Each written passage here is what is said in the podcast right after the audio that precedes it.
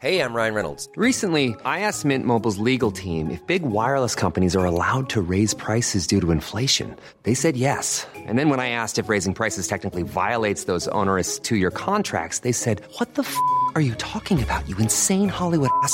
So to recap, we're cutting the price of Mint Unlimited from $30 a month to just $15 a month. Give it a try at mintmobile.com slash switch. $45 upfront for three months plus taxes and fees. Promo rate for new customers for limited time. Unlimited more than 40 gigabytes per month. Slows. Full terms at mintmobile.com.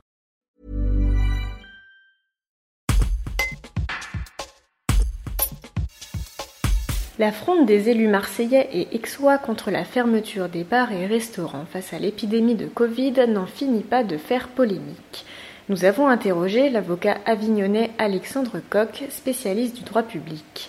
À ses yeux, ces hommes et femmes politiques s'exposent à des poursuites civiles et pénales. Maître Coq n'exclut d'ailleurs pas qu'ils puissent être poursuivis pour mise en danger de la vie d'autrui, voire inquiétés au pénal.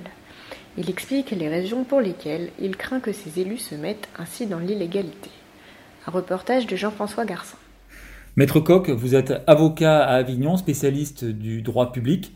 Euh, certains élus marseillais euh, annoncent que leur police municipale euh, ne fera pas respecter l'arrêté de fermeture des bars et restaurants. Sont-ils dans l'illégalité? Oui, ils sont dans l'illégalité parce que le Code de la santé publique impose le respect des règles sanitaires, en plus avec les ordonnances Covid qui sont tombées. Et en outre, je pense qu'il y a un risque de mise en danger d'autrui pour lesquels ces élus pourraient être aussi poursuivis. Des familles de victimes de la Covid euh, sont-elles fondées à attaquer euh, ces élus?